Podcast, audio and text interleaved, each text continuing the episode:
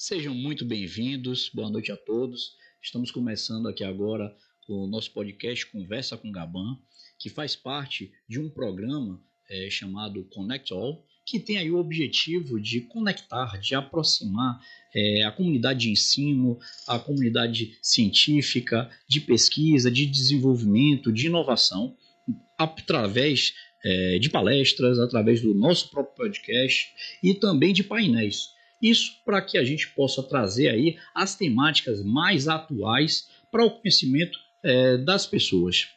Tentar desmistificar muitas vezes é, as palavras que são muitas em inglês, os termos técnicos, trazer para o conhecimento da nossa população. E hoje a temática que nós vamos trazer é com um craque. E o nome dele é nosso professor Ricardo Rios. E eu vou aproveitar para ler, porque o currículo do homem é extenso.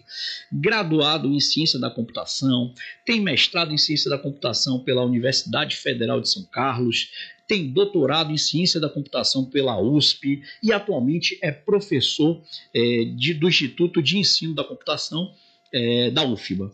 E seja muito bem-vindo, Ricardo. É um prazer ter você aqui nesse nosso podcast trazendo aí conhecimento para os nossos ouvintes. Gaban, muito obrigado. É um prazer imenso poder participar desse podcast.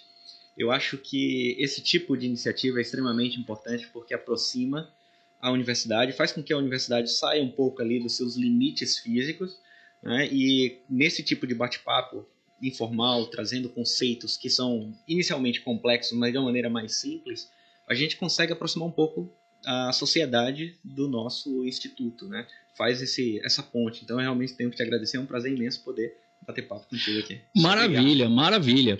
E aí já vamos para a prática, né? Porque quem me conhece sabe. A gente não tem mimimi, aqui é conversa preto no branco, a gente quer ter as, as respostas.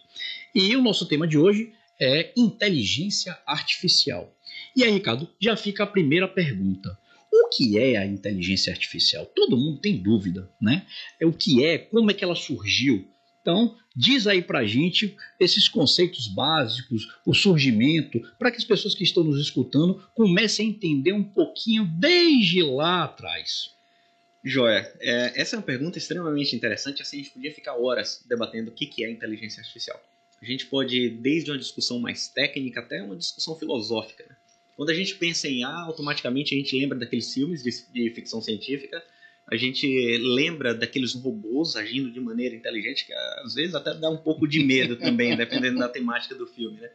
Mas a, a, inteligência artificial não é um termo novo. Eu diria que é um termo que está na moda. Então é interessante como a gente vê IA em tudo, né? Inteligência artificial, IA em tudo. Esses dias eu vi uma propaganda super interessante falando sobre um shampoo com IA. Eu fiquei pensando, poxa, o que é que eu vou o que, que vai acontecer. Essa foi boa, shampoo, né? É, não sei se é o desenvolvimento do shampoo IA ou se tem IA ali dentro, eu comecei a ficar preocupado até.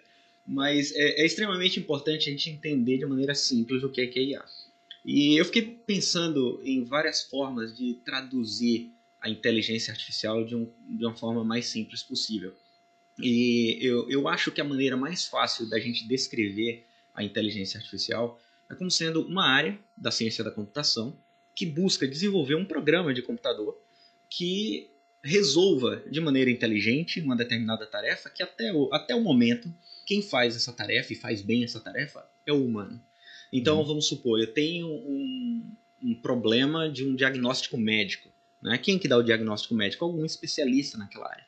E se a gente pudesse construir um software que realizasse a análise, assim como o médico faz, e dar um diagnóstico médico de maneira muito precisa, como uhum. o, o, o, médico humano. Né? Então, uh, de maneira simples, a gente pode dizer que então a IA não precisamos pensar na IA como um robô, né? Como que é o mais comum, né? Que é o mais comum, que é que a gente vê naqueles filmes, né? Em vários filmes que a gente uh, todo mundo já assistiu algum filme de inteligência artificial e a temática, na maioria das vezes, é de fato um robô.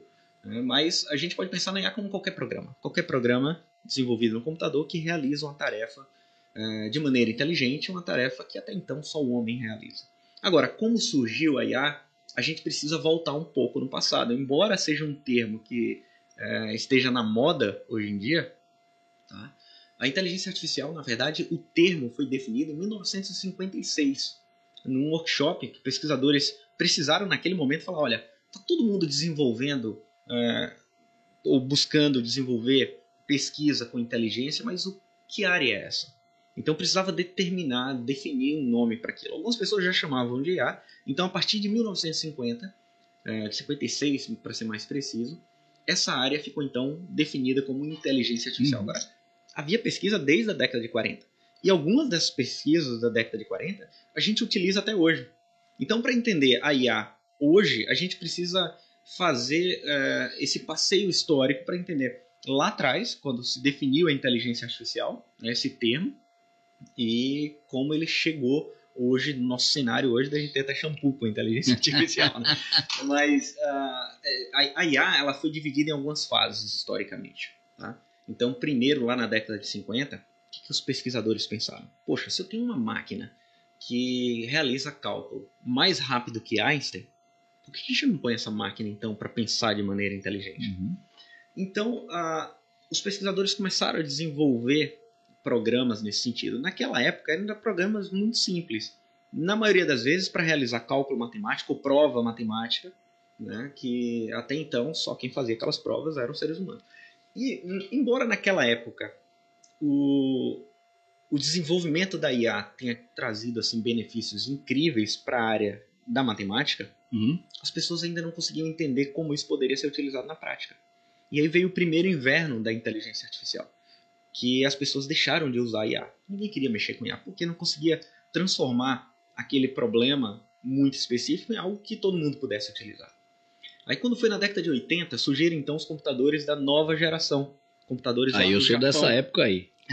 então, eu também, mais ou menos daí. Né? Então, é, com esses computadores da, da década de 80, novamente os pesquisadores se empolgaram. Falaram, não, agora eu tenho computadores mais potentes, que naquela época da década de 50 a gente não tinha e começaram a desenvolver novamente IA. Só que os computadores da segunda geração falharam, eles não tinham muito acesso a dados, a informações coletadas do, de diversos sistemas. De novo, a IA entrou numa, no inverno. E durante esse inverno durou até mais ou menos a década de 90, quando surgiram novos computadores mais potentes.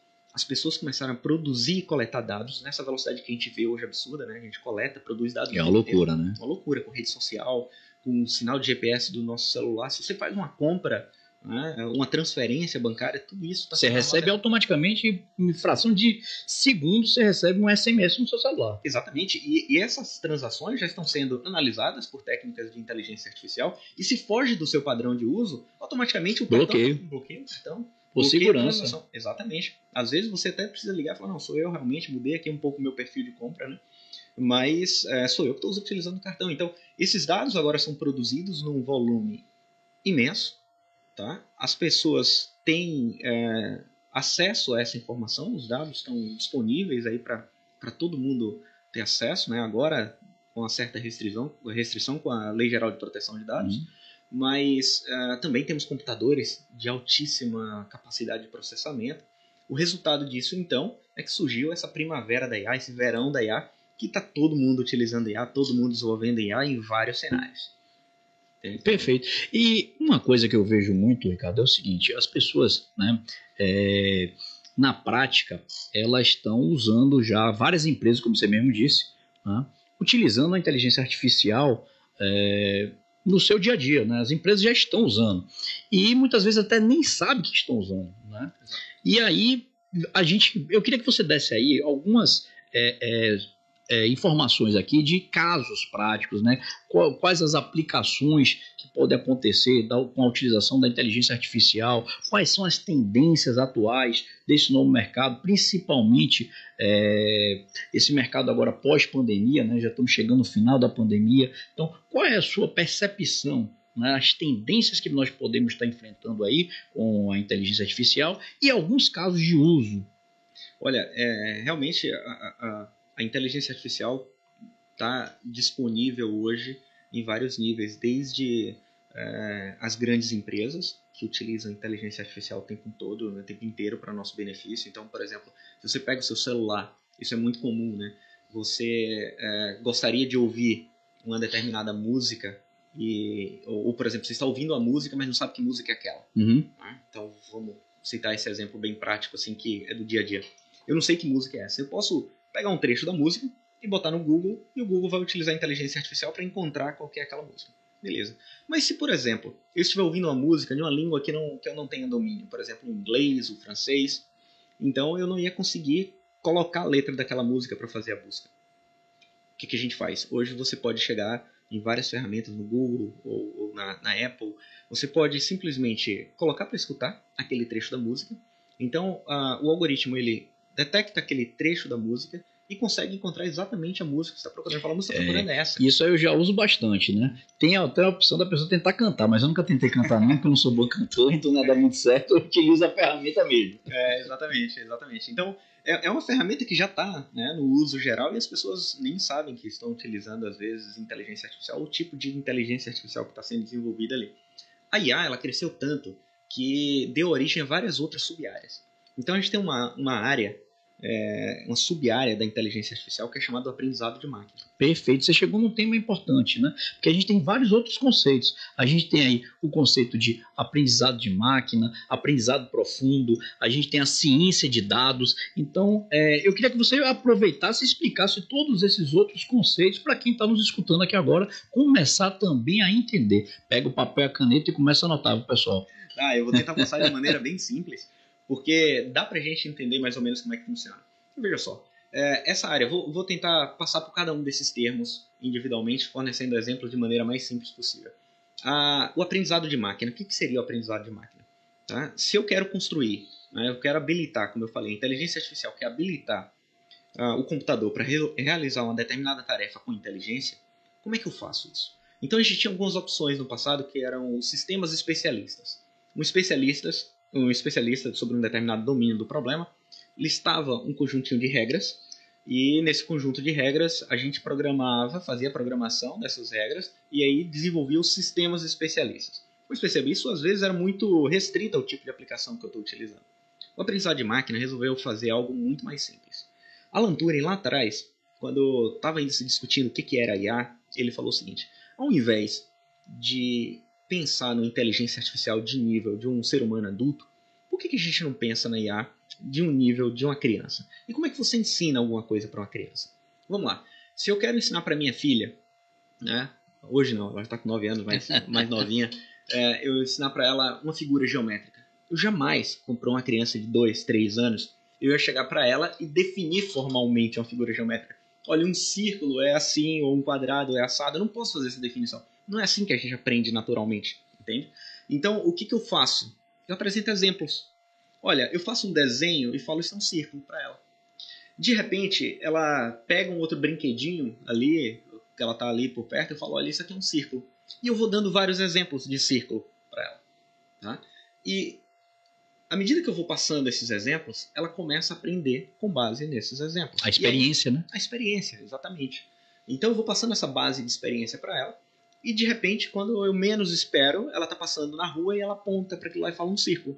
A mesma coisa a gente pode pensar. É, se eu não quiser ensinar uma figura geométrica para ela, quiser ensinar o que é carro ou bicicleta, por exemplo, ou qualquer outra coisa, eu não vou definir um carro para minha filha. Uhum. Eu não uhum. vou dizer com relação ao aspecto de cor, formato. Né? Eu mostro uma figura de um carro para ela, eu vou mostrando a figura de um outro carro, de um outro carro. Passou um desenho na televisão, falo, olha um carro. Então eu vou passando exemplos para ela. Quando ela chega na rua, ela fala: olha um carro, olha uma bicicleta. Ela começa a fazer a inferência né, a partir daquilo que ela aprendeu, do exemplo. A gente ensina com base em exemplo. Então por que, que não ensinar a máquina por, com base em exemplo também? O aprendizado de máquina faz isso.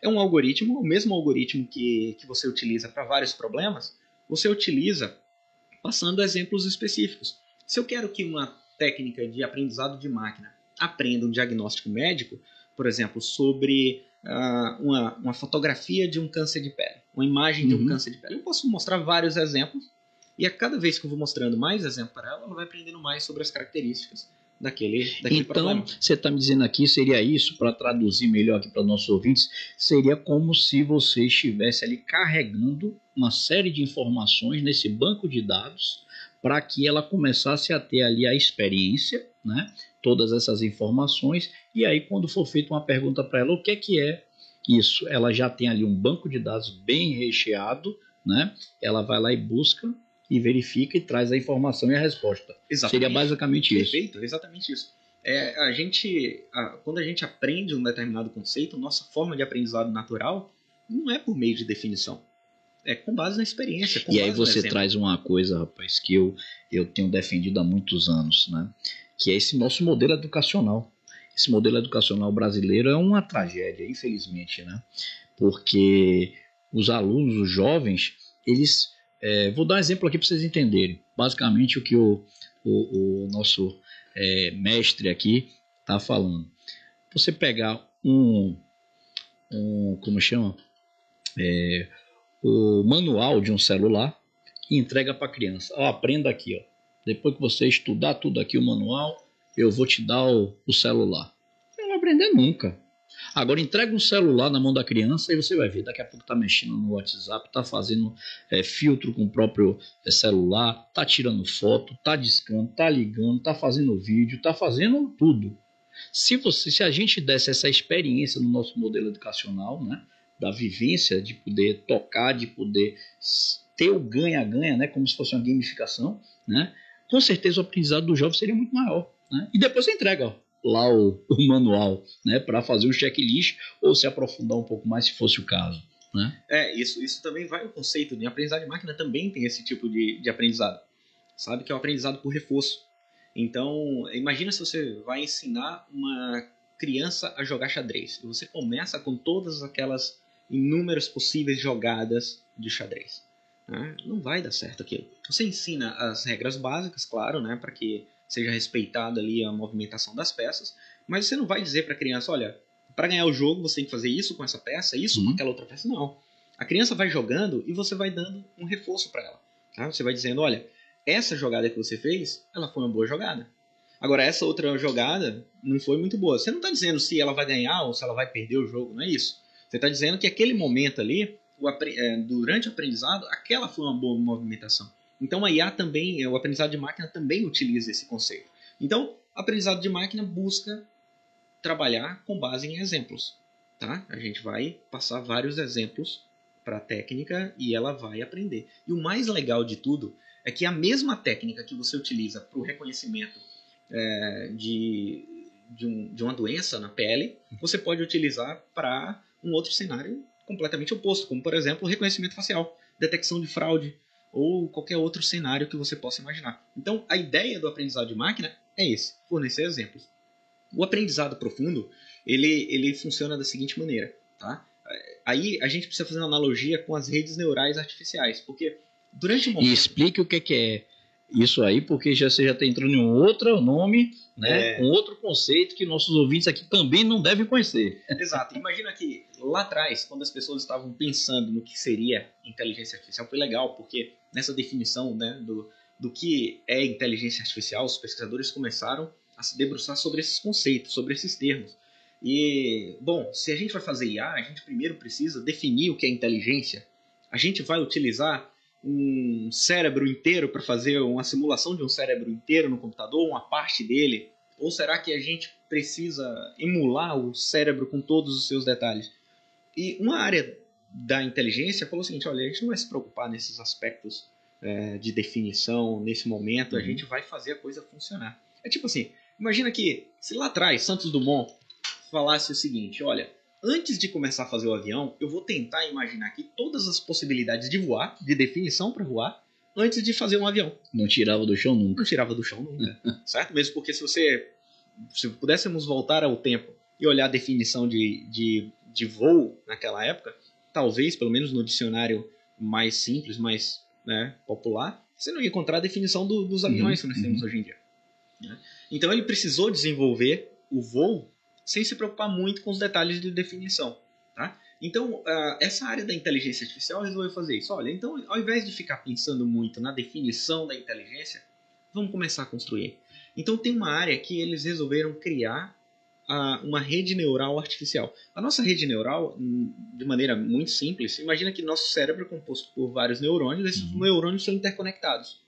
E quando a gente pensa, se eu estou, é, por exemplo, eu estou olhando aqui, então a, a uma parte do meu cérebro está observando o ambiente e está ativando uma determinada região de neurônios e eles estão conectados, estão conversando e trocando informações para que a gente consiga perceber o ambiente aqui. Perfeito. Tá? Então, o que, que os cientistas da computação fizeram?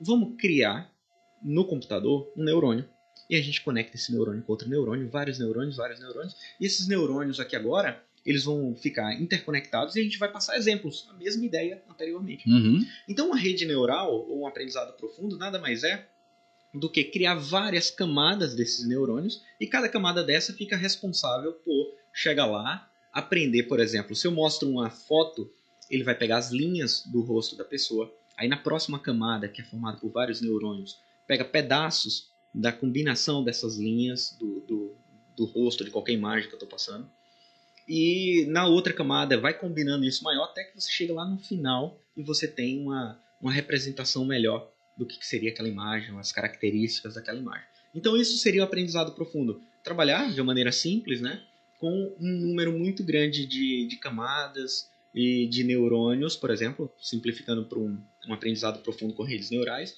para que a gente possa aprender, principalmente naquelas situações em que a gente não consegue descrever. Uhum. Quer ver um outro exemplo? Bem legal disso. Tem um cientista da computação também, que é o Donald Knuth, ele falou uma coisa interessante. Olha, a IA ela tem apresentado bons resultados até agora para aquelas coisas que eu consigo descrever o passo a passo. Agora, se eu falo para você, é, como é que eu ensino uma máquina a reconhecer uma determinada imagem né, de, um, de um problema na pele? Tá? Eu posso dizer como o especialista médico faz, segue o passo a passo, e ela pode aprender utilizando um conjunto de informação previamente passada, né? aquela região que deve ser de interesse, pré-processa aquelas imagens, etc. Agora, como é que a gente faz para reconhecimento facial? Alguém ensinou a uma outra pessoa a reconhecer a face de uma outra? A gente nasceu com isso, entendeu? Então, você não, quando você olha para uma pessoa, para olhar para a face daquela pessoa, você não olha, olha, tô vendo a silhueta de uma pessoa aqui, eu tô Uhum. vendo os ombros, então a cabeça tá acima dos ombros. Ninguém faz isso, certo? Se você observar para a pessoa, você identifica em qualquer situação a face dela. Agora, como é que você explica isso para a máquina? Tá? Então, uh, essa é uma outra tarefa muito útil na hora de trabalhar com, as, com o aprendizado profundo. O aprendizado profundo, é, você passa vários exemplos, vai identificando esses pequenos detalhes, as pequenas características, até aprender com essa base de exemplo o que seria, então, uma face, mesmo sem você dizer para ela, isso é uma face. Como as redes sociais faziam até pouco tempo atrás, né? Então, a gente chegava na rede social e publicava uma foto, sei lá, no Facebook. Uhum. Aí, você gostaria de marcar alguém? Aí você marcava né, o rosto da pessoa e, e marcava a pessoa. Depois de um certo tempo, você não precisava mais dizer onde é que estava a região do rosto da pessoa, né? Já tinha um quadradinho. Uhum. Quem é a pessoa? Aí você marcava. Agora nem isso mais. Você gostaria de marcar fulano na foto? Né? a mesma coisa se você olha, por exemplo, nesse no, no, no Google Fotos. Né? Você faz o backup, joga isso no, é, na nuvem e aí quando você vai acessar, já está lá, agrupada pela, pelas pessoas. Né? Então as fotos das minhas filhas estão todas lá. Eu posso fazer busca, inclusive. Uhum. Né? Eu gosto de surf, por exemplo, gosto de futebol, eu quero procurar, poxa, aquela foto na, naquela vez que eu fui ao estádio. Né? Eu boto, escrevo lá estádio, futebol. As fotos vêm com aquela, com aquela informação que eu estou buscando. Se eu quero buscar a foto da minha filha, boto o nome dela, que eu fiz. Já, já deixou lá marcado, né? Marcada. Identificada ela. eu consigo recuperar todas as fotos que tem ali que minha filha aparece. Então, assim, é, é uma área que realmente está se desenvolvendo bastante. E, por fim, a última pergunta que você fez foi sobre a área de ciência de dados. Perfeito. Essa é uma área que o mercado está usando muito agora. A área de ciência de dados envolve tudo isso que a gente conversou, mas a combinação da regra de negócio, a combinação da organização dos dados, dos bancos de dados. Então, agora, é, tudo isso que estava na academia está passando rapidamente para a indústria, para o comércio. Sabe? Isso está saindo do meio acadêmico para chegar, por exemplo, é, numa pequena empresa, numa, numa grande empresa já tem, a gente já consegue ver isso. Então você vê, por exemplo, os grandes bancos, como por exemplo o Itaú. O Itaú tem uma equipe de cientistas de dados imensa, porque eles resolveram não comprar simplesmente a solução, mas desenvolver a solução. Veja, se o próprio banco, como o Itaú, que tem uma equipe imensa de cientistas de dados, resolveu que seria interessante utilizar tudo que é produzido aqui no Brasil, com toda essa mão de obra que nós produzimos, que nós entregamos, que as universidades entregam na formação do, é, de, de profissionais capacitados, se eles estão pegando esses profissionais e botando para construir as próprias soluções de ciência de dados, utilizando IA, utilizando o aprendizado de máquina, para resolver os problemas, é porque vale muito a pena. Com certeza, com certeza. Os grandes estão fazendo, né? Exatamente. Aí já vou emendar com a outra pergunta, que você praticamente está lendo meus pensamentos aqui hoje, viu? É, a gente vê, né, conversando com as pessoas, com os empresários, os empresários sempre perguntam, pô, comentam, rapaz, esse negócio de inteligência artificial é lá para o Elon Musk, né, é para a Google, para a Amazon, para os grandes, né? Mas eu queria saber de você, cara, o que é que você entende, como é que você vê? É possível o pequeno, o médio é, é, comerciante, empresário, se utilizar de ferramentas com inteligência artificial nos seus negócios? É possível? Aonde é que ele pode buscar isso? De que forma ele pode se conectar né, para ter essa, essas informações, inclusive essas, é, a utilização da inteligência artificial para os seus negócios? Claro, e, e esse, esse bate-papo que a gente está tendo aqui é extremamente importante por isso, porque na academia a gente está produzindo um material e às vezes a gente precisa fazer essa transferência tecnológica, eu preciso pegar isso que está sendo produzido e levar para que as pessoas utilizem. Sabe? O maior desafio nosso. Para testar hoje, na ponta, né? É, testar na ponta, entende? Eu, o maior desafio meu, minha maior felicidade seria pegar um método que eu desenvolvi com os meus alunos, com os meus colegas lá na Universidade Federal da Bahia e ter esse material sendo utilizado em vários setores da, da sociedade, sabe? Que isso estivesse ali direto na mão do pequeno comerciante, do sabe, e, ou até mesmo de um grande, de uma grande indústria. Como é que a gente pode fazer isso? Existem várias maneiras da gente permitir essa ponte. Tá? A gente pode é, fazer um treinamento da equipe. Então, o Instituto de Computação tem feito esse tipo de treinamento, sabe? Tem treinado equipes para trabalhar com essa área de ciência de dados, com inteligência artificial. Ou a gente pode trabalhar num projeto em parceria. É muito importante, a Universidade Federal da Bahia tem investido muito recentemente, agora, na extensão. A extensão é justamente essa ponte da criação, daquilo que é criado dentro da universidade para passar para a sociedade. Então, esse tipo de parceria é justamente o que a gente está procurando. Estamos procurando é, pessoas que possam é, chegar com problemas, porque a gente tem algumas soluções lá e adoraríamos ver essas soluções aplicadas diretamente a esses problemas. Então, eu posso dar alguns exemplos para você de como isso pode, né, como essas pequenas e, grandes empresas podem utilizar IA, ou até mesmo o setor público. Tá? A gente tem trabalhado com vários projetos interessantes. Né? Eu vou listar alguns aqui que eu tenho trabalhado e alguns que eu tenho conhecimento. Então, a, a gente tem trabalhado com área médica de saúde. Tá? A gente tem desenvolvido um trabalho muito interessante para estudar é, crianças com hemofilia. Uhum. Tá? Então, crianças que têm essa doença, elas é, desenvolvem uma, é, um problema que ela não consegue coagular o sangue. O sangue ela não consegue fazer uma coagulação normal. Então, precisa ficar tomando medicamento. É algo que, é, é, às vezes, nem todo mundo tem acesso né, a esse tipo de medicamento. E dependendo do nível de severidade dessa doença, a gente é, precisa de um alto custo. Então, nós estamos desenvolvendo pesquisas nesse sentido. A gente tem trabalhado é, também com segurança. Né? A gente tem trabalhado com controle e para evitar desastres, por exemplo. A gente tem um trabalho com pesquisadores do Chile que a gente colocou essas técnicas de aprendizado de máquina para monitorar os vulcões. O Chile é um dos países que tem maior quantidade de vulcão em seu território e vulcões ativos.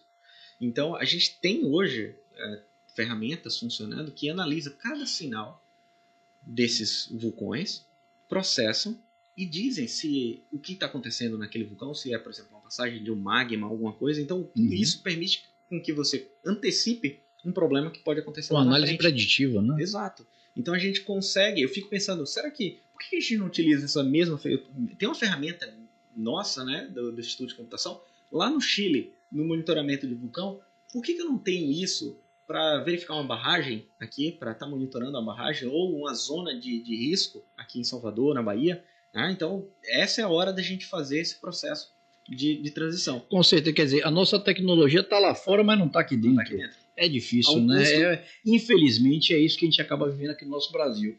A gente é valorizado primeiro fora, para depois voltar para dentro, né? Exatamente. Então, a, a área de, de, de agricultura, por exemplo, né?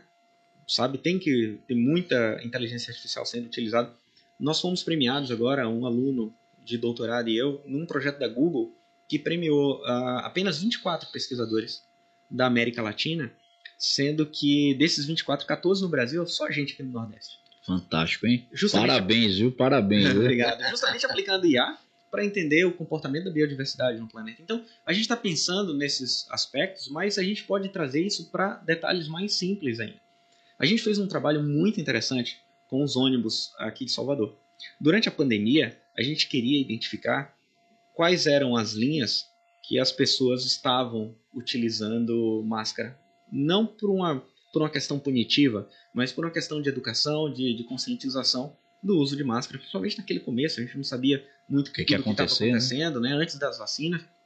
Então a gente desenvolveu é, uma ferramenta em parceria com essa empresa de ônibus, publicamos numa das principais revistas da área, é, que a gente analisava a fotografia, né, todos os passageiros do ônibus, e a gente identificava se a pessoa estava ou não estava utilizando máscara. E a gente conseguiria monitorar em tempo real, por exemplo, qual era a linha que tinha maior utilização de máscara, né? qual a linha que estava com a menor utilização de máscara, por que, que aquela linha, aquele horário, isso estava acontecendo, sabe? Então são ferramentas que a gente pode pensar. E claro, tem muitas outras ferramentas que a gente tem aqui, como por exemplo, tem uma empresa daqui de, de, de Salvador que quem é da área jurídica conhece muito bem. Sabe? Uhum. Todo, eu, eu arriscaria dizer, eu não sou da área, mas eu arriscaria dizer que todo mundo da área jurídica conhece. É o pessoal do Juiz Brasil. Uhum, com certeza, são grandes amigos. Olha só. Então, é, é, um. Eu tenho certeza que se alguém trabalha com alguma coisa relacionada à parte jurídica hoje no Brasil, conhece a equipe do Juiz Brasil. E com certeza eles têm desafios imensos lá que utilizam. É, eles já estão fora do Brasil também, viu? Já estão fora do Brasil, né? é.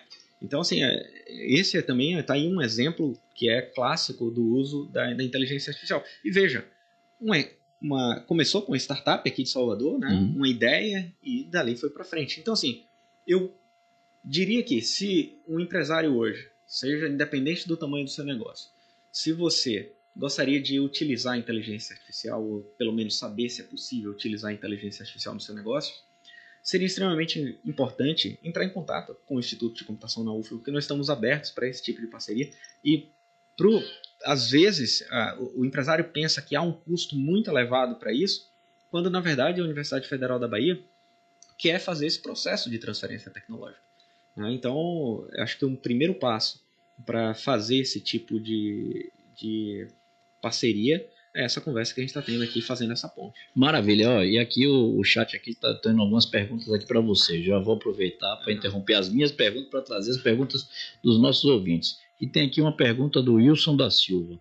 Será que haverá formas de enganar ou sabotar a inteligência artificial com tanto conhecimento e com tantas métricas?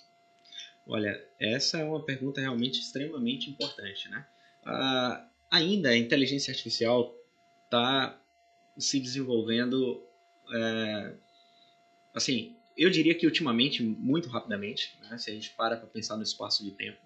Então, até pouco tempo atrás, a gente mal tinha um smartphone na mão. Uhum. Hoje em dia, a gente tem um smartphone com todas as funcionalidades. Então, a pergunta ela é extremamente importante. Mas, assim, a IA hoje, ela ainda não está, assim, é, uma inteligência artificial que, digamos, a nível humano, uhum. tá? A gente está a alguns passos disso. Então, por exemplo, tem um, um, um pesquisador é, que o nome dele é Nick Bostrom. Ele fez um, um, um comentário extrema, uma pesquisa extremamente interessante. Ele perguntou aos cientistas de, uma, de várias conferências quando eles achar, achariam que essa inteligência artificial chegaria a um ponto de, do nível humano. Uhum. Isso provavelmente vai ser a nossa última invenção. Tá? A última invenção do ser humano pode provavelmente ser a criação de uma inteligência artificial a nível humano. Depois daí, a própria IA vai começar a se encarregar de criar as coisas. Então, essa é a expectativa de alguns cientistas. E alguns acham, pelo menos 50% dos cientistas acham, que até 2040 por ali, a gente já tem uma inteligência artificial a nível humano. Outros acreditam que até, 2000, até o final do século, 95%, quase 100%, acreditam que até o final do século a gente chega nesse nível. Então, assim, Hoje em dia, a gente ainda não consegue dizer, pô, eu consigo enganar a inteligência artificial. Bom, é possível, sim. Com a tecnologia que nós temos hoje, sim. Quando chegarmos a um nível de inteligência artificial, é, sabe, que com a inteligência geral, que a gente costuma dizer, a nível humano, aí para chegar no nível da explosão de inteligência, aí provavelmente vai ficar mais difícil. Tem uma outra pergunta também dele aqui, né, que eu acho que você já acabou respondendo, mas eu vou fazer, que foi, segundo Bill Gates, é, precisamos temer no futuro um controle absoluto das inteligências artificiais no controle de humanos, né? Acho que é bem por aí, né? Eu acho que é, tem que ter uma preocupação. A gente vê isso muito em filme. Né?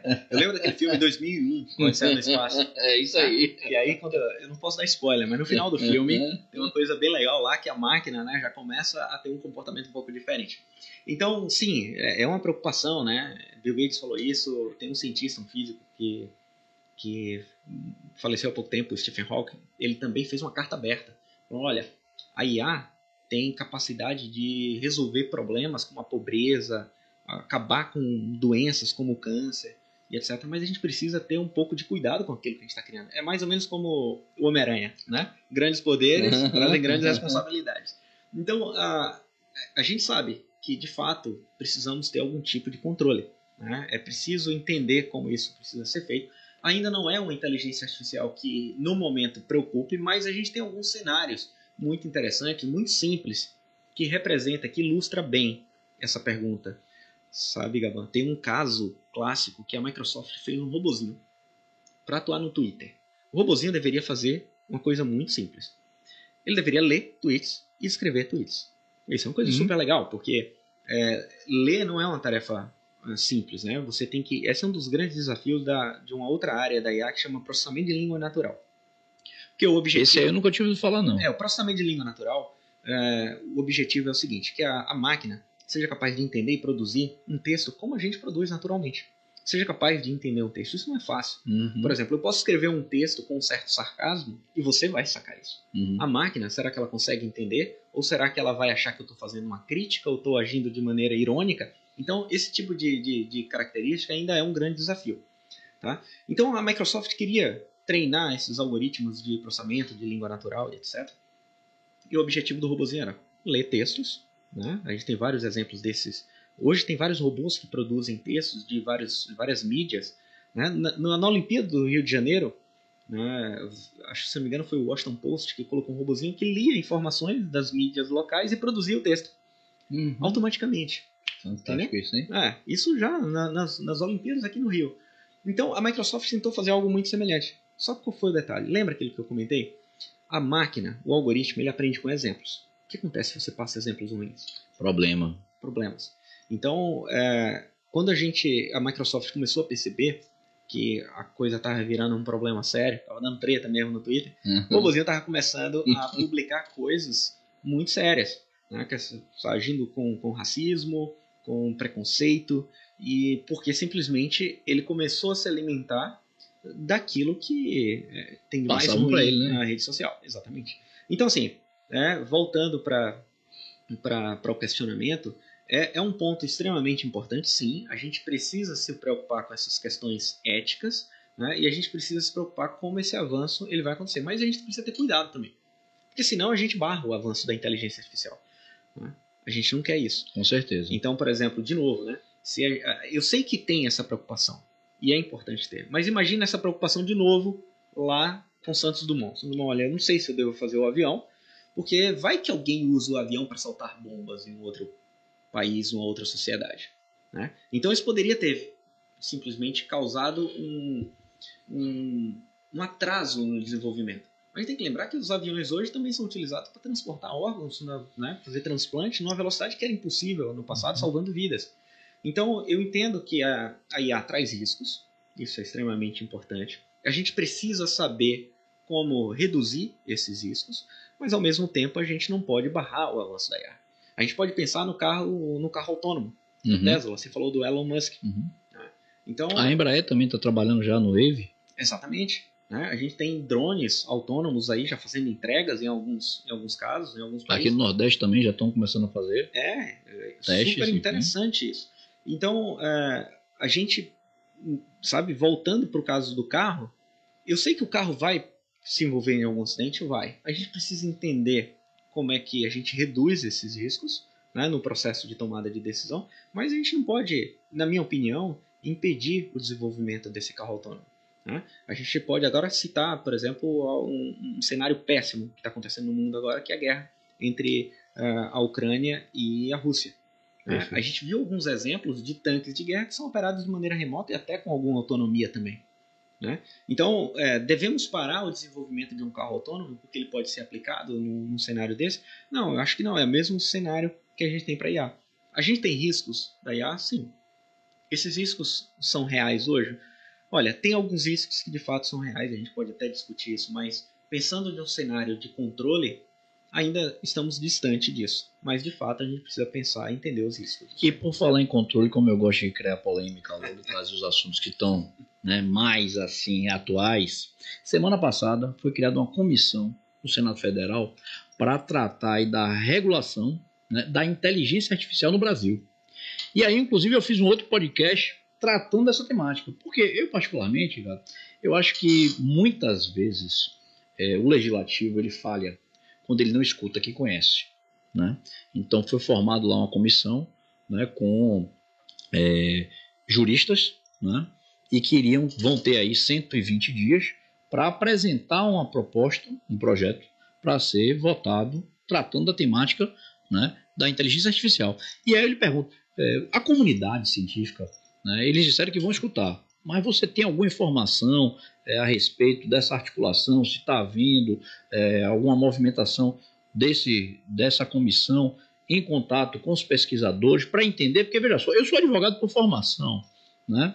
Então eu entendo de leis, mas o mais correto, na minha opinião, eu acho que muita gente pode até ficar chateado com o que eu vou falar aqui agora, mas é, quem deveria compor comissões como essas são os pesquisadores, quem entende. E o o grupo técnico de juristas deveria auxiliar o grupo técnico que entende, que vive e que desenvolve soluções com inteligência artificial. Então, eu acho que o papel deveria ser invertido. Mas não vamos entrar nessa polêmica aqui, vamos fazer só a pergunta para saber se a comunidade científica, você tem algum tipo de informação deles estarem participando ou terem sido é, é, é, comunicados dessa aí, dessa nova comissão que foi criada na semana passada no Senado, no Senado Federal. Isso é extremamente importante, porque veja só, a gente tem, se não me engano, três projetos de lei né, em discussão nesse momento. E a temática é essa, sobre os riscos, como utilizar IA, a ética, etc. A gente pode até discutir algum desses pontos aqui.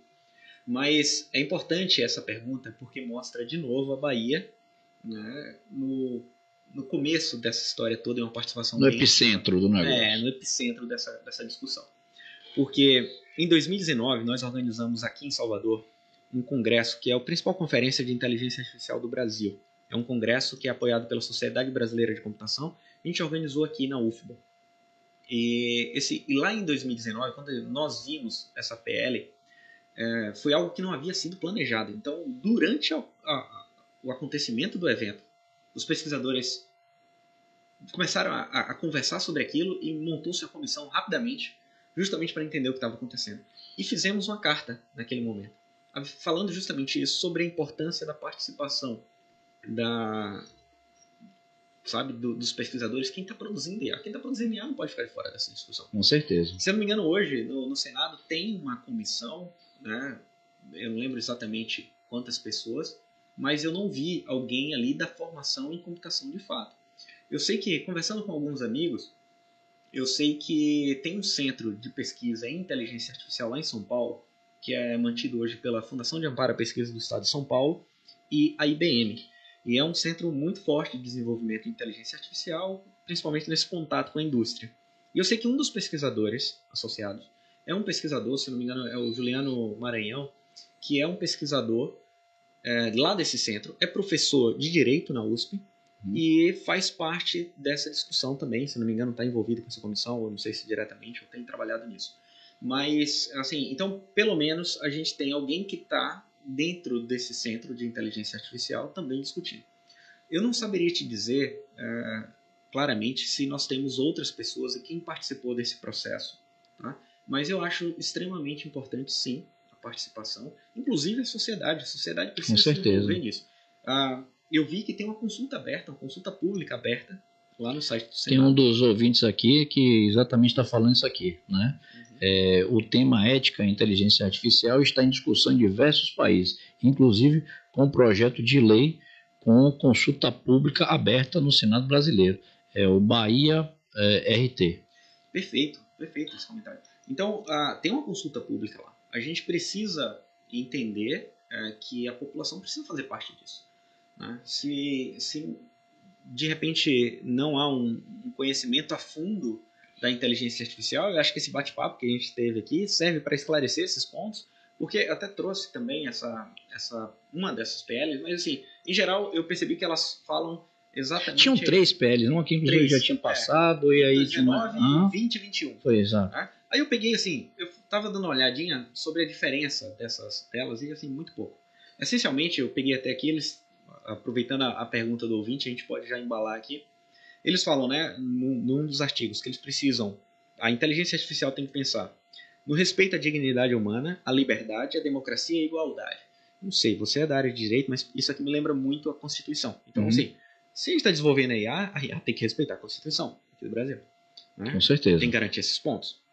Os próximos pontos aí tem a ver com respeito aos direitos humanos, a pluralidade e diversidade. Também é um ponto extremamente importante, porque aí vem uma questão da ética que o, que o ouvinte ele comentou. Porque, veja só, hoje a gente tem algoritmos de inteligência artificial que estão sendo desenvolvidos e só agora os pesquisadores pararam para pensar sobre os riscos disso. Né? De novo, vamos lá, voltamos ao problema anterior da aprendizado, do aprendizado de máquina. Se eu forneço exemplos e eu forneço exemplos só de um determinado tipo de característica, eu posso deixar de ensinar a máquina uma outra característica. Tá? Então, a, a gente tem exemplos clássicos, problemas reais, como por exemplo, uma equipe de matemáticos lá no, nos Estados Unidos, se não me engano, eles escreveram carta aberta e falaram o seguinte: enquanto a gente não entende o que a IA está fazendo, enquanto a gente não consegue resolver alguns problemas clássicos e da, da inteligência artificial para dizer se uh, respeita o gênero, se respeita a raça das pessoas num processo de aplicação, então talvez seja a hora de parar um pouco o uso de algumas técnicas. Aí você vê a IBM, a uhum. Microsoft, temos vários exemplos de empresas que pararam alguns projetos porque perceberam um problema de, uh, de uma falta de justiça nesses algoritmos. Tá? Então esse é um ponto extremamente importante. Aqui na UFBA a gente desenvolveu um, um projeto com a Integra que foi muito interessante também, que nós analisamos uh, as pessoas para ver se a gente conseguiria identificar aquela história que, que a gente conversou mais cedo sobre a face das pessoas. Uhum. Como é que ensina um algoritmo a encontrar no meio de uma fotografia tirada no ônibus onde estão as faces das pessoas. E a gente resolveu testar se o algoritmo ele conseguiria ter a mesma precisão, ou seja, se ele erra, ele erra na mesma proporção para pessoas brancas ou pretas e, pra, e, pardas. Então, a gente percebeu que o algoritmo ele acerta mais uhum. para pessoas brancas. Tá? Então, esse é o momento que, se eu já tenho na nossa sociedade um problema muito sério de segregação, de, de, de diferença, de discriminação, eu não posso passar isso para o meu algoritmo. Com então, certeza. O algoritmo ele precisa ser desenvolvido né, de uma forma que eu apresente bons exemplos, mas isso não é só isso não é suficiente. A gente viu que apenas mostrar os exemplos tá? não, não, não resolve o problema completamente. Então a gente precisa de técnicas realmente de inteligência artificial que reduzam esse viés, que não tenham esse viés racista, por exemplo. Tá? Então essa é uma questão ética que precisa ser levada em consideração. Eu vou atrasar o desenvolvimento, eu vou parar o desenvolvimento? Não, mas eu tenho que desenvolver respeitando todos os critérios de justiça. Tá? Então esse é um ponto extremamente importante também, que está mais ou menos na pergunta do, do tem mais aqui, viu? É, mas só para a gente concluir aqui, tem a garantia de proteção e privacidade dos dados, uhum. também é uma coisa importante, que a LGPD já está tratando Veio para ajudar. É. Transparência e confiabilidade, porque, veja, isso é uma coisa importante. Imagina que você fez um, tem um, um projeto de IA rodando num banco, tá?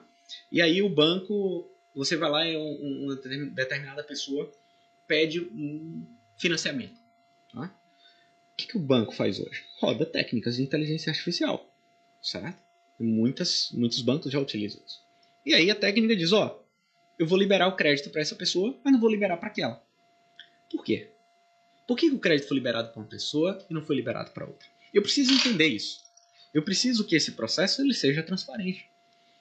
Porque eu não sei se ele está levando em consideração, de novo, uma questão racial, uma questão de gênero, que não deveria ser levado em consideração naquele Perfeito. processo. Então, uh, esse ponto também é importante e já tem técnicas de IA que são desenvolvidas para explicar IA. Isso que eu acho interessante. Isso eu não sabia, não. É. Então imagina, eu tenho a inteligência artificial que toma uma decisão, né? ou pelo menos nem sempre toma decisão, mas é um sistema de apoio à decisão. Né? Uhum. No final das contas, tem uma, um ser humano, um especialista que vai definir de fato o uso. Agora tem uma técnica de IA que explica como aquele processo foi, aconteceu. Isso é extremamente importante. Então eu, eu tenho amigos que trabalham em bancos, em agências, empresas é, do setor financeiro que utilizam IA, são cientistas de dados, e eles me dizem que às vezes eles não utilizam aquelas técnicas que têm o melhor desempenho porque eles não conseguem explicar. Então, às vezes, utilizam a técnica que tem um desempenho mais baixo, uhum. mas pelo menos eles conseguem entender a etapa. Então, também é um ponto importante. E por último, aqui tem a supervisão humana, que eu comentei. Essas técnicas de IA, elas muitas vezes são criadas, é, mas precisam lá na frente da supervisão. Se eu faço, por exemplo, um, uma, um software de IA que para detectar uma fraude ou para encontrar um, sei lá, buscar um, um, criminoso, alguma coisa. Eu não posso simplesmente confiar na, na técnica de IA, na resolução daquele problema. Entendeu? Eu tenho que chegar e depois colocar um especialista do outro lado que vai dizer o seguinte... Para validar aquilo aí, né? Preciso validar aquilo. Né? Esperamos que, com base na quantidade de exemplos que a gente vai passando, à medida que o, o software vai pegando mais exemplos, ele começa a ficar mais preciso. E aí a interferência humana começa a reduzir. Mas em algumas situações se precisa da interferência humana. Outras, nem tanto. Né? Voltando para o carro da, da Tesla, você tem carros autônomos rodando em algum cenário, mas você tem, eles sempre avisam, ó, não vai tirar um cochilo aqui enquanto está dirigindo, uhum. entendeu? Você tem que ficar atento, se for preciso, você tem que tomar uma, uma decisão, uma interferência, até claro, que chegue num alto nível de desenvolvimento. E aí, agora eu concordo contigo. Falamos aqui, falamos dos cinco pontos e a, comunidade científica tem que fazer parte disso. Quem produz inteligência artificial tem que discutir esses pontos. Tem que liderar esse processo. Né? E, e, como a gente vai fazer isso? Como é que eu garanto isso? Quais são as punições com relação a isso? Como é que a gente. É muito fácil chegar e listar todos esses pontos, mas como é que a gente trata isso? Né? De, de repente eu não posso chegar para uma empresa e falar, a lei é essa agora, se adapte. Ou para um setor público e falar, a partir de agora você vai ter que fornecer isso, agir dessa maneira. Será que está todo mundo preparado para isso? De uma certa forma, a LGPD aconteceu isso, né? Porque a maior parte dos estados e municípios não tem ali seus dados é, todos conectados. Você não tem uma base, uma base única de dados. Estruturada, né? Não tem, não existe. Né? Então são diversas bases de dados em separado. E não se conversam. Né? E hoje a lei que está em vigor é o cidadão pode chegar em qualquer estabelecimento e dizer assim, eu quero saber quais dados aquele, aquela administração ou aquela empresa tem meus, né, meus dados pessoais, eu quero saber. E aí a empresa tem que dar, se não me engano, 15 dias ou em pendrive, ou em CD, ou na forma que eu quiser. Você tem um custo humano, tem um custo material, né? E aí, aí a pergunta, né? E se for para administração pública, como é que faz? Tem ata de registro de preço para ter entrega de pendrive? Daqui a pouco o pessoal começa a fazer os questionamentos para ganhar o pendrive. Verdade.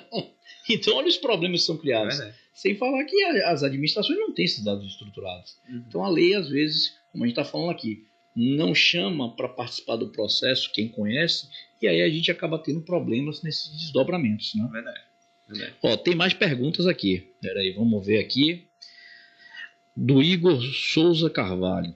Sobre a criação da inteligência artificial na educação superior, ainda hoje, qual é a maior dificuldade para ter mais acesso e oportunidades de aprendizagem nas universidades pelo Brasil? O que você pensa para o futuro? É, isso é, também é outro ponto extremamente relevante, né? O uso, o uso da inteligência artificial para a educação é, é, extremamente importante. A gente poderia ter, a gente poderia pensar, né? Imagina que é, se, você, se o aluno ele tivesse numa plataforma de educação, né? E com base no perfil de, funciona, de, de participação do aluno, no perfil de, de interação que o aluno tem com essa plataforma, a gente poderia mapear os perfis, mais ou menos como a, a, essas plataformas de transmissão de, de vídeos, de filmes, uhum. tem, né, o Netflix e tantas outras. Né? Quando você começa a utilizar, interagir com a plataforma, ela começa a trazer um conteúdo mais aproximado para você, mais próximo. Isso é um problema, viu? Porque é. é o seguinte, isso acontece, por exemplo, no YouTube também, né? Eu, eu já deixei algumas vezes alguns amigos meus utilizarem lá, quando tá na minha casa, enfim, começa a utilizar, daqui a pouco começa a aparecer um tipo de conteúdo de música que eu não gosto. É estresse. bem por aí, pô, rapaz, eu não gosto daquele negócio e fica me aparecendo aquilo. É verdade. É verdade. Como é que dá pra desativar um negócio desse? É, é, então quando minha filha pega meu, meu celular, alguma coisa, de repente eu começo a ver vários filmes ali infantis, eu falo, pô, tava focado ali nas coisas de IA e tinha essas recomendações. né? Então, essa área de sistema de recomendação é uma área que utiliza bastante inteligência artificial. Então, se o Spotify, né, tá ouvindo a música, né, você começa a ouvir um determinado gênero, daqui a pouco as suas novas descobertas no Spotify Uhum. e começa a apresentar para você até um conteúdo que você não conhecia, mas que tem a ver, tem uma relação. Ele começa a traçar o seu perfil. Voltando para a educação, a gente poderia pensar em uma plataforma de educação que fosse nesse sentido. Imagina que o estudante, ele.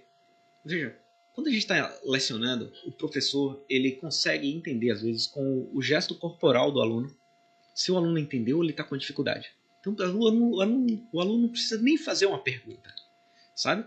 Ele, a forma como ele olha, a gente sabe, não entendeu, vou voltar um pouquinho na história, e às vezes não preciso nem dizer para o aluno que ele não entendeu aquilo. Eu simplesmente dou um outro exemplo. Uhum. Tá? Numa plataforma, não adianta eu criar uma plataforma de educação que passe todo o conteúdo igual para todas as, as, as crianças ou jovens, adultos, né? Uhum. Num- Numa plataforma educacional. E veja, às vezes naquela turma, toda turma ela é bastante heterogênea. Então, al- algumas crianças, algumas, alguns alunos, de uma maneira geral, podem ter uma compreensão muito fácil de um conteúdo e não adianta ficar passando mais exemplos, mais situações daquilo para o aluno. Só vai tornar enfadonha a aula, né? o aluno vai ficar cansado, ele vai se sentir desmotivado e logo ele perde o interesse ali. Mas se eu começo a, ok, entendo o perfil desse aluno, para isso ele tem uma habilidade melhor. E eu vou tentar reforçar as outras habilidades que ele não consegue desenvolver, a- o, o processo de aprendizagem é muito mais eficiente. Então a gente já tem também esse tipo de técnica de inteligência artificial embutida nos sistemas de aprendizagem para tentar detectar o perfil dos alunos que estão assistindo e fornecer um conteúdo adequado da melhor forma possível para aquele aluno, para que a gente tente maximizar a aprendizagem. Ó, tem, tem algumas perguntas aqui. Eu, pessoal, eu vou, vou fazer as quatro últimas para gente poder encerrar, senão a gente vai ficar aqui até amanhã, viu? Pelo visto. Ó, tem aqui a do Gabriel Mascarinhas.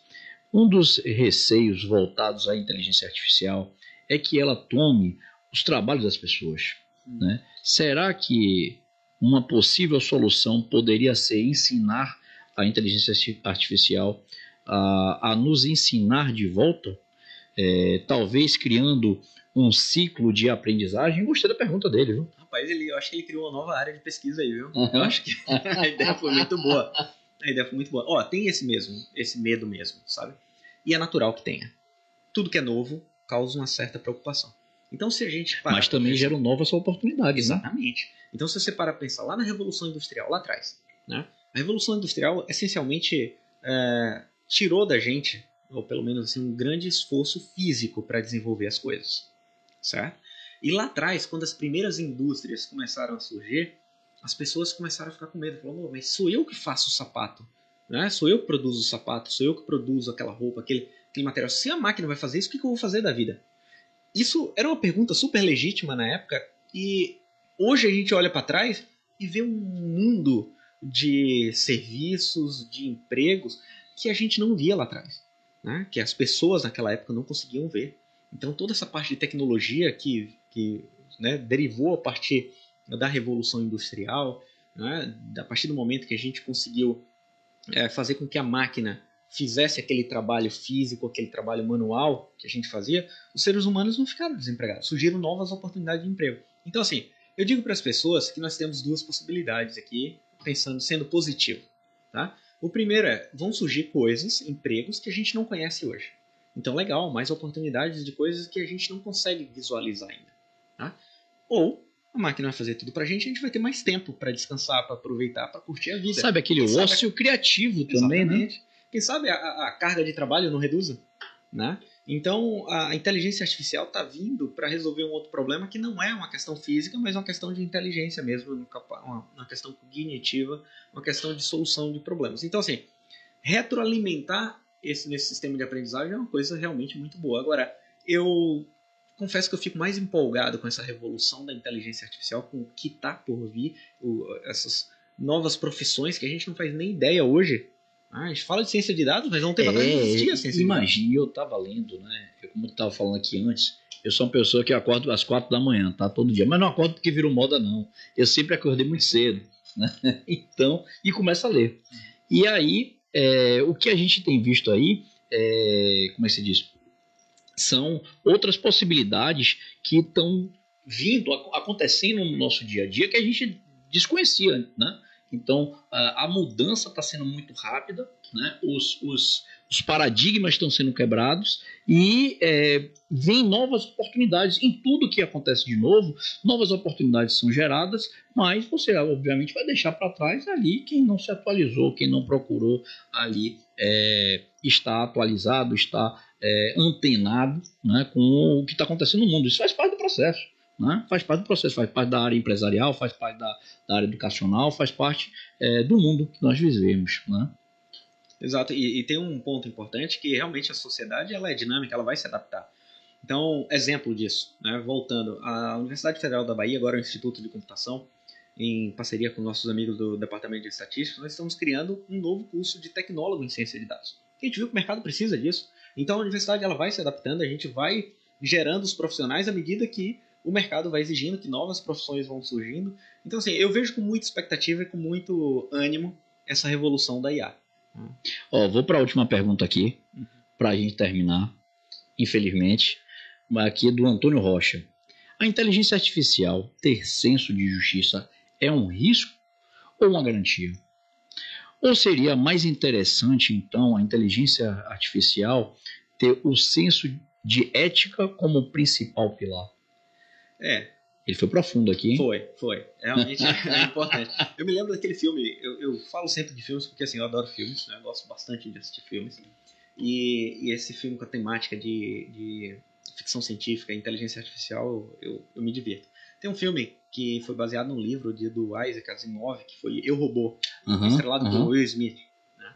Filme muito legal. E lá, nesse filme, eles, eles falam algumas regras da, da inteligência artificial, da robótica, né?